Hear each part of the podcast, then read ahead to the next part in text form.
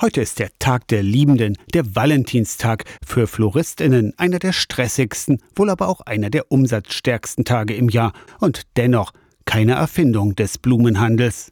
Auch in viele Kirchen wird rund um Valentinstag gern eingeladen. So ein Tag, an dem sich Menschen ihrer Liebe vergewissern, sei doch wunderbar, findet Pfarrer Ernst Wachter aus Elbingerode. Ich finde, Kirche muss bei den Menschen sein. Völlig egal, ob das irgendein Blumenhändler sich ausgedacht hat oder so. Das Wichtige ist doch, dass das Evangelium des Herrn vorangebracht wird. Zum Thema Liebe haben wir was zu sagen. Wir machen Trauungen, sage ich mal. Warum sollen wir denn am Valentinstag nichts machen, wo ganz viele Ehepaare sich gegenseitig irgendwas schenken oder sich einen schönen Tag machen. Tatsächlich geht Valentinstag zurück auf Valentin, Bischof von Terni. Der lebte im 4. Jahrhundert nach Christus und soll an einem 14. Februar wegen seines Glaubens hingerichtet worden sein.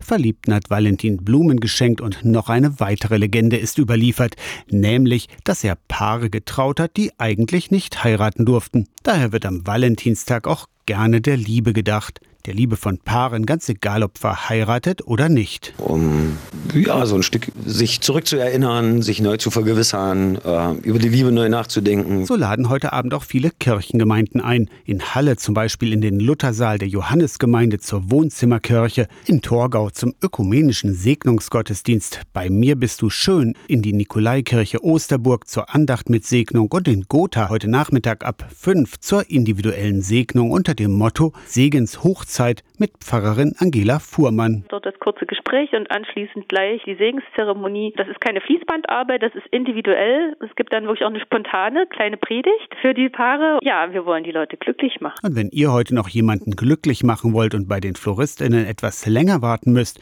dann denkt auch dran, dass die heute oft im Akkord Sträuße binden. Aus der Kirchenredaktion Torsten Kessler, Radio SAW.